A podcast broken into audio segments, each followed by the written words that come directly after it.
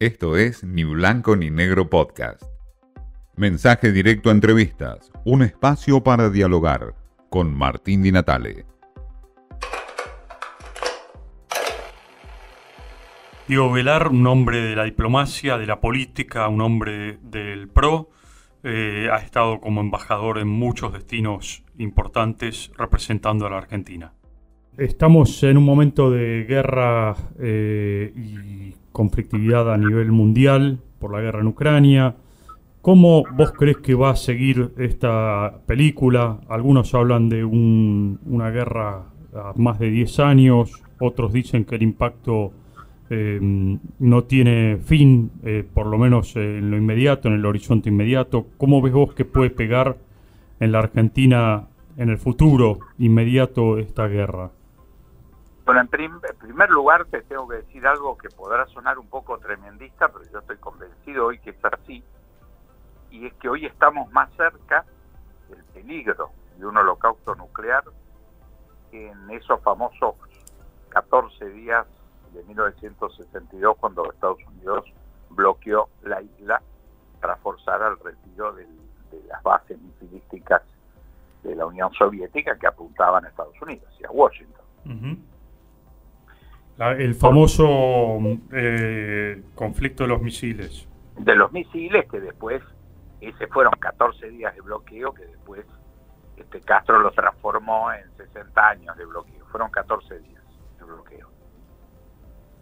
Esta es la, realidad histórica. Y ahí, bueno, se negoció, negoció la Unión Soviética retirar los suyos, pero a cambio de eso tuvo que retirar Estados Unidos las bases que tenía en Turquía, que estaba ya en la OTAN y que apuntaban a Moscú.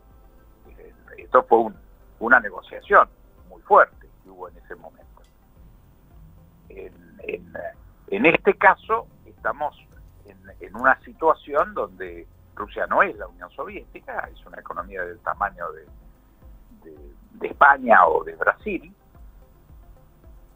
se metió en esta loca aventura de Putin, por, por las de él, pero realmente desvió la atención del verdadero conflicto del siglo XXI, que es el, la relación, después veremos cómo la categorizamos, entre China y Estados Unidos.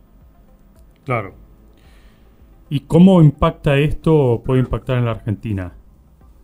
Bueno, en principio ya impactó, porque generó un problema abastecimiento de alimentos y de energía que llevó en todo el mundo a aumentos de, inflación eh, dos, tres veces la, expectativa que había en enero de este año en Estados Unidos, en, Europa.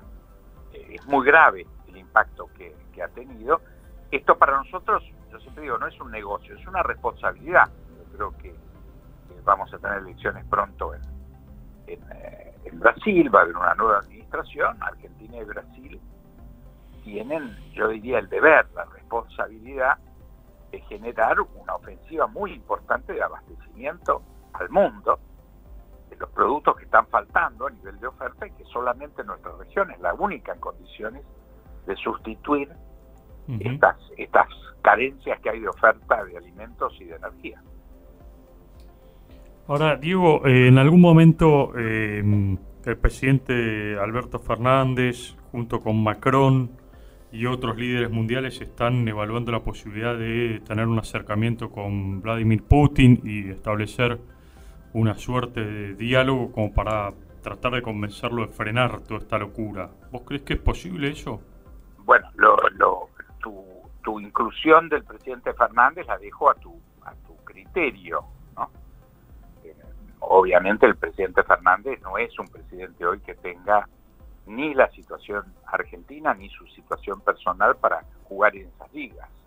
El presidente Macron ya lo intentó, fue el primero que lo intentó y, había parecía acordado con, eh, con Vladimir Putin un encuentro entre Biden y, y Putin, eso fue anunciado públicamente por él el 22 de febrero, el 24 la invasión. O sea, yo creo que en esto estamos muy lejos de, esa mediación y seguro que, que, Macron, que sí podría hacerlo, no creo que esté dispuesto en este momento a hacerlo. Ha surgido las últimas 48 horas la versión de un pedido del propio Putin al Vaticano. Ojalá prospere. ¿Vos veis al Papa Francisco eh, con posibilidades de, de terciar en este conflicto? Yo lo veo difícil, ¿eh? porque jugar ese prestigio en una situación con estas características es muy peligroso para el, para el Papa. El Papa solamente podría intervenir en una situación que, esté, que estuviera prenegociada, me imagino. La, diplomacia vaticana, que es muy buena y muy profesional, si esa versión es cierta, efectivamente, en forma muy discreta, tiene que tener una intensa gestión tanto en Moscú como en Kiev para tener, este, y en Washington, y en, Bruselas, y en las capitales europeas, como para tener eh, la pileta con agua, no, no tirarse esto sin tener preacordado un clima mínimo de alto el fuego en ciertas condiciones. Si la, si la versión es seria, esto se está negociando en este momento. ¿eh? Y si se anuncia, esto el mecanismo en esto normalmente es una decisión de ambos lados, la aceptación del Papa y, empieza a jugar un mecanismo que veremos si ocurre, ¿no? Pero claro. ahora estamos en, en versión, sin lugar a duda, es un mediador eh, importante para esto, ¿no? Y, y le da, yo creo que le da en este momento una gran salida Putin. Está claro. Te hago la última pregunta, Diego. Vos hablabas de que también en este contexto mundial la Argentina como proveedor de alimentos y energía tiene posibilidades de ocupar un espacio. ¿Puede hoy la Argentina ocupar ese espacio? ¿Puede, ¿Está en condiciones la Argentina de ofrecer algo de eso? No en las actuales circunstancias. Esto requiere, sin lugar a duda, primero una condición política que es un gobierno de unidad nacional para remontar la falta de confianza en Argentina. La Argentina hoy vale cero en términos de confianza mundial. Entonces, para tomar compromisos de largo plazo que incluyen financiamiento, porque nosotros podemos aumentar cuatro o cinco veces la producción de alimentos o de combustible que tenemos y rápidamente, pero eso implica un, una inyección de financiamiento. Un país que tiene 100% de inflación, 3.000 puntos de riesgo país, 50% de pobres, no está en condiciones de generar la apuesta que el mundo quiere hacer. ¿eh? El mundo está decidido a que si la Argentina plantea razonabilidad, no, es, no, no, son exigencias, sencillamente ordena su interlocución, ¿eh? lo tenemos hoy todavía al, al, alto comisionado de política exterior y de seguridad de la Unión Europea, Josep Borrell, vino en una en una misión observatoria.